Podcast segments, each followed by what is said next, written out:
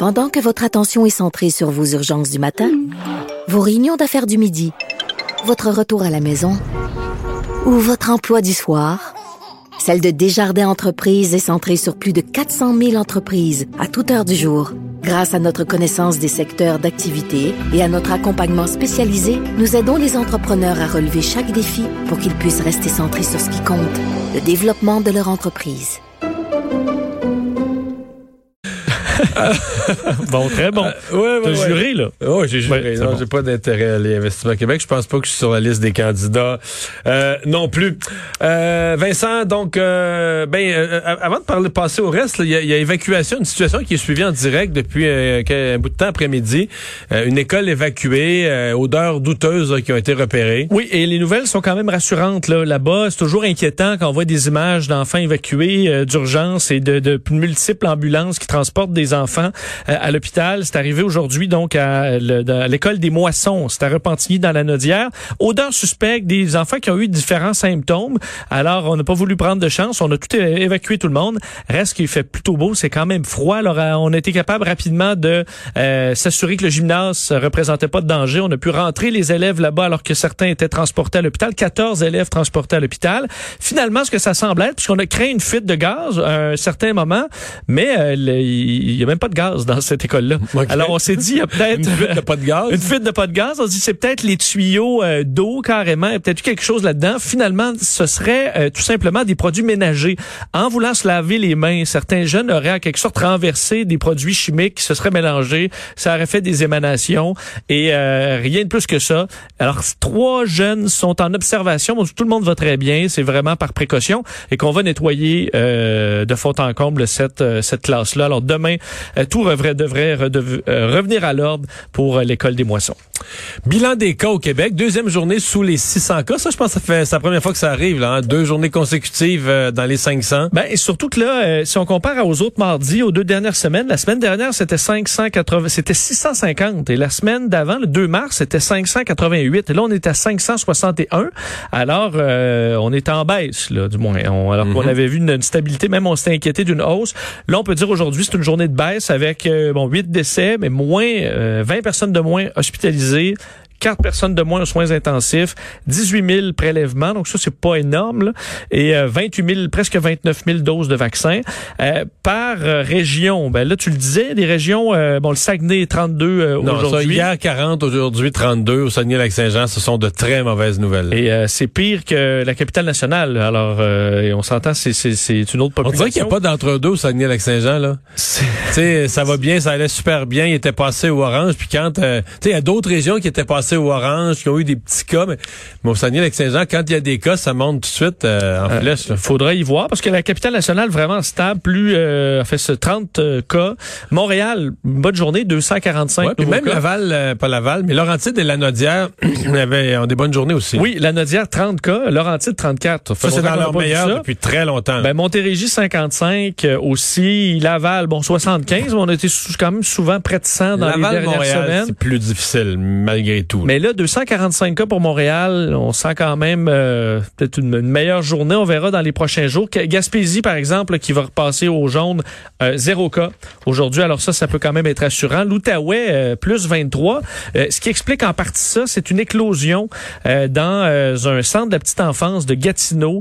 Euh, 14 euh, cas confirmés là sur les 125 enfants et employés qu'on retrouve à cet endroit-là. Alors, ben, tout le monde est, est à la maison pour une période de 14 jours. Alors, ça explique un peu le genre d'éclosion, les euh, chiffres un peu moins bons pour la région. Et en Ontario, ben d'autres experts qui euh, confirment. En fait, on parle de- du début d'une troisième vague. Ouais, euh, vraiment, on sent qu'on est au début de cette troisième vague et ça se confirme selon plusieurs scientifiques. Euh, bon, faut dire hier soir, euh, dans un Twitter, l'association des hôpitaux de l'Ontario disait on est au début d'une troisième vague et s'ajoute à ça aujourd'hui la table de consultation scientifique sur la COVID-19. Donc, c'est des, experts indépendants qui font des recommandations et eux disent que on fait cette troisième vague a bel et bien débuté en Ontario. On est à 1074 cas aujourd'hui. On a eu pire que ça, un petit peu moins, mais on croit qu'on y on est. rendu à 50 des cas qui sont des variants. Je pense que c'est ça qui fait craindre. C'est surtout ça. Et on disait à certains endroits, entre autres en France, que quand on atteint à peu près ça, la moitié des cas sont du variant, ben, ça monte très vite. D'ailleurs, on dit que dans euh, les deux tiers des bureaux de la santé euh, publics régionaux de l'Ontario, on est dans une croissance exponentielle du virus. Alors ça, ça inquiète. D'ailleurs, dans les dernières heures, le euh, médecin en chef de la province, Dr David Williams, qui a dit qu'effectivement, on pourrait entrer en troisième vague, dont on ignore la gravité par contre, parce que ça vaccine quand même beaucoup. Alors, on peut avoir une troisième vague, mais avec beaucoup moins de décès. C'est ce qu'on va souhaiter si on se retrouve en troisième vague. Mais ça demeure euh, préoccupant, la situation en Ontario.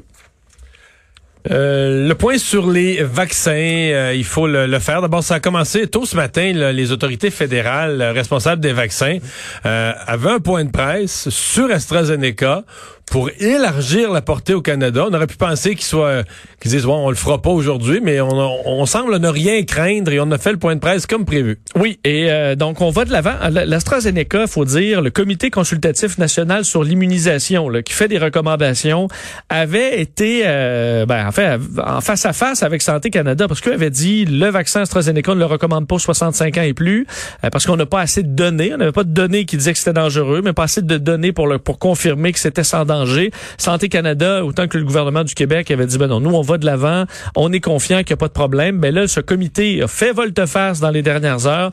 Et euh, en fait, c'est tout simplement qu'on a eu de nouvelles données, surtout provenant, on avait vu, euh, bon, là, c'est le Royaume-Uni qui vaccine énormément avec AstraZeneca. Alors là, on a des données très probantes sur le fait qu'AstraZeneca est sécuritaire pour les 65 ans et plus. Et ça détonne. Parce et efficace. efficace. Efficace pour les 65 ans et plus et sans danger. Alors, on va de l'avant, on le recommande pour tout le monde. Euh, et ça fait quand même euh, étrange parce qu'au Canada, on va de l'avant, on est très rassurant, on dit pas de problème. Et euh, ben, d'autres pays se sont ajoutés aujourd'hui à ceux qui suspendent par précaution l'administration de l'AstraZeneca, entre autres la Suède. Là, on est rendu une quinzaine de pays, dont l'Allemagne, la France, contre, je voyais le président Macron qui s'est dit rassuré par les propos parce que l'agence européenne du médicament a fait une conférence de presse, la présidente a fait une conférence de presse ce matin, puis a dit que pour elle le vaccin était toujours bon, toujours fiable. Puis Macron, hier son gouvernement a suspendu l'usage du vaccin. Mais aujourd'hui, il se dit très rassuré par le fait qu'on dit que le vaccin est bon, c'est parce que man, ton pays là, il le donne plus, puis ton pays a contribué à inquiéter l'humanité en entier. Avec le vaccin. Je sais. Et là, c'est vraiment, je prends l'expression, remettre la patate dans le tube, c'est vraiment dur. Parce que là, il faut regagner la confiance des gens sur ce vaccin-là, qui a mauvaise presse, surtout pour des raisons. Il y a euh, beaucoup de beaucoup de scientifiques et de médecins européens qui sont furieux contre les pays, les ben, qui disent. L'agence euh, européenne des médicaments, là, ils se réunissaient aujourd'hui, ils vont émettre, vont analyser toutes les dernières, les, dernières données, mais jeudi vont émettre de nouvelles recommandations qui risquent pas de changer parce qu'on le dit, là, on est fermement convaincu des bénéfices du vaccin AstraZeneca. Et tous les pays vont reprendre de le donner? Ben, on, on s'attend à ça. Et on dit l'histoire des caillots sanguins, il n'y a pas de lien avéré euh, entre le vaccin et ces cas de caillots. Et le comité de sécurité, euh, bon, se, se, réunit, ainsi que le groupe consultatif d'experts de l'OMS aujourd'hui pour revoir tout ça. Et tous les, écoute, les experts c'est dur de trouver un expert qui dit qu'il faut arrêter la vaccination avec AstraZeneca. Bien au contraire, euh, les bénéfices du vaccin semblent immenses versus les dangers. En fait, c'est même pas des dangers minimes. On ne sait même pas s'il y a un danger minime. Il est soit de zéro ou très non, faible. que quand même ceux qui regardent ça d'un point de vue mathématique disent, euh, prenons le pire scénario.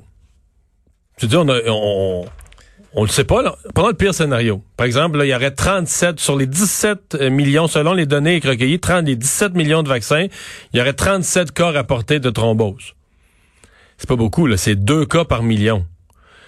Et deux cas, mettons, dans tout le Québec, deux cas par million. Quand on aurait vacciné tout le monde, on aurait 12 cas de thrombose. 12 personnes qui, malheureusement, feraient une thrombose. La probabilité, c'est qu'il n'y en a pas qui va décéder. Mais, je veux dire, on a ça, on a ça de morts par jour. De la COVID, on a 12 morts par jour. Oui. Donc, tu pourrais pas, personne de raisonnable pourrait prendre la décision de retarder ou d'arrêter toute la campagne de vaccination du Québec. Pour ces caillots-là. Pour ça. En fait, tu peux même prendre ce qu'on voit là, le, multiplier par 10, puis ça devient quand même logique de donner AstraZeneca. Il n'y a aucune logique d'arrêter la vaccination. Et, c'est là que tu dis, et là, plusieurs l'ont dit, euh, les pays qui parlent du principe de précaution, de ne pas prendre de risques, tu te dis, attends un petit peu, là. Attends un petit peu, tu veux, tu dis ne pas vouloir prendre de risque auprès de ta population de donner un vaccin, mais si tu prends le risque de faire paniquer la Terre au complet, de faire paniquer la population de la Terre avec les vaccins. Que des gens qui revirent de bord. Des gens revirent de bord aux vaccinations. Euh, le taux de gens qui voudront, parce qu'il y a des gens qui vont tout mêler ça, qui vont dire, euh, ils savent pas les noms des vaccins, je me fais plus vacciner du tout. Donc, tu baisses les taux de vaccination. Si tu fais ça, tu viens peut-être de retarder le combat de la pandémie de quatre mois. Mais si tu retardes le, combat contre la pandémie de quatre mois, je peux te dire que tu viens de faire une méchante merde. Là, c'est pas une précaution. des morts, c'est pas une précaution, c'est pas une absence de, c'est pas une gestion du risque. C'est, à mon avis, c'est prendre un risque énorme. Et, je pense que tu avais été le premier, moi, à m'amener sur ce point-là, sur le fait qu'il semblait avoir beaucoup de politique là-dedans, plus que de science. Je parlais avec des gens en Allemagne hier qui me disaient que eux, c'est une année électorale sur plein de plans en Allemagne, puis que là, les gens voulaient du Pfizer BioNTech, puis que ça chialait de sorte que les politiciens embarquaient facilement dans le spin. Oui, parce que la précaution... c'est vu comme le vaccin du Brexit. Oui. En Europe, c'est con, mais c'est ça. C'est le vaccin des Britanniques, c'est le vaccin du Brexit les Britanniques sont bien fiers, d'autres ils vaccinent avec ça, puis euh, ils nous en donnent pas. Parce que les mêmes pays, tu sais que trois jours après, avant, trois jours avant, trois quatre jours avant la suspension, les mêmes pays étaient dans les journaux à gueuler contre AstraZeneca parce qu'on leur livrait pas assez de doses. parce que parce qu'en Allemagne, puis tout ça, la, campagne allait très bien, le vaccin avait l'air très fiable, ils en voulaient plus. Mais est-ce qu'on peut, admettons qu'on perd vraiment trop de monde avec l'AstraZeneca, tu fais, écoute, les rendez-vous qui vont être retardés à cause qu'il va manquer de vaccins, puis tu fais une file n'importe qui qui arrive peu importe l'âge. ceux qui veulent AstraZeneca ben vous attendez pas ben, vous l'avez. tout de suite. Ben je serai le premier en file. Moi je suis en file c'est sûr. Alors, est-ce qu'on va se rendre là? On l'espère, on l'espère pas. Je trouve ça dommage de voir des gens qui ont des réels, parce que je comprends que ça devient compliqué à un moment donné de voir c'est des, c'est de la science complexe, mais les chiffres sont extrêmement rassurants euh, là-dessus. Alors et surtout rappeler quand même les gens qui ont la Covid et qui sont hospitalisés, les risques d'avoir un caillot sanguin sont hyper, plus hyper élevé. Je pense que c'est quelque chose comme 16 ah, C'est un des pires problèmes avec la COVID. Les formes de la COVID, là, de maladie, un des pires problèmes, c'est les caillots. Et même chez les plus jeunes, chez les gens de 40 ans, 30 ans, 40 ans, 50 ans, il y a eu un paquet qui ont fait des, euh, des caillots de sang, des ACV, des embolies pulmonaires. Des semaines après, là, une semaine, deux semaines, trois semaines après avoir pensé être guéri de la COVID, ils refont un caillot de sang. Là. Et je lisais, euh, il y avait eu un décès d'un médecin italien avec qui avait eu AstraZeneca, puis ça avait fait, entre autres, avait inquiété beaucoup, beaucoup de gens parce que ça avait roulé pas mal. Et là, euh, il y avait eu une expertise qui disait qu'il y avait eu aucun, lien, mais le dommage encore là est souvent fait. Bon, euh, Medicago, ça, c'est des bonnes nouvelles parce que c'est la firme québécoise, la firme de Québec, euh, qui passe à l'étape finale. Oui, phase 3 pour Medicago, le vaccin euh, donc euh, qui qui va de l'avant en partenariat avec la multinationale GSK. Et on sait que bon, c'est un vaccin qui est intéressant, qui est fait d'une façon différente aussi, en, en, utilisant des plantes. Donc, qu'on est présentement, il y a des vaccins là, disponibles, mais c'est intéressant de voir cette compagnie-là développer cette technologie. Alors là, on recherche 30 000 personnes qui sont qui vont participer à cette étude clinique euh, un peu partout sur la planète. Il y aura quand même, je pense, le défi de trouver des gens là. Parce que si tu t'en vas avoir le Medicago, tu peux pas avoir un Pfizer. Non, non, c'est le défi qu'ont eu quand même tous les... Euh... Mais c'est quand il n'y avait aucun vaccin, tu disais, je vais être un des premiers à avoir un vaccin expérimental, ça paraissait intéressant. Là, non, c'est vrai, là, tu, comprends ce que tu, tu compétitionnes contre des vaccins offerts à tous. Là. Et tu toi, parce que tu peux pas l'avoir, le vaccin. Euh, alors, si me dis, s'il arrive un passeport vaccinal cet été, puis là, tu, ben moi, je suis un vaccin expérimental, je suis là-dedans ou pas? C'est vrai, c'est une bonne question. Est-ce qu'il euh, compte pour le passeport? Il va quand même. Là, tu est-ce que tu t'enfermes un peu dans le dans la COVID en Par contre, ils vont le faire dans plusieurs pays. Exact. On parle de 10 pays. Oui, ils vont aller dans des pays où ça vaccine euh, moins, là. Et on voit aux États-Unis, on est sur ce qu'on appelle la fast track aussi, alors qui permettra d'aller un peu plus vite. Et aussi, on travaille déjà chez Medicago sur des vaccins spécifique pour les nouveaux variants. Alors, c'est un travail qui est extrêmement important. Alors, c'est des bonnes nouvelles. Et du côté de Moderna, ben là, on regarde ce qu'on peut faire pour les enfants. Oui, 6750 enfants aux États-Unis, au Canada, qui seront euh, vaccinés en phase donc de test pour Moderna. S'assurer que tout va bien chez les enfants. On n'a pas de doute, euh, de grand doute que ça, mais il faut s'assurer que tout est correct. La sûreté, la tolérance et compagnie. Alors, des enfants entre 12 et 11 ans, on va tester différents dosages aussi pour s'assurer d'avoir la dose la plus efficace. Les enfants vont être suivis pendant 12 mois après la deuxième injection.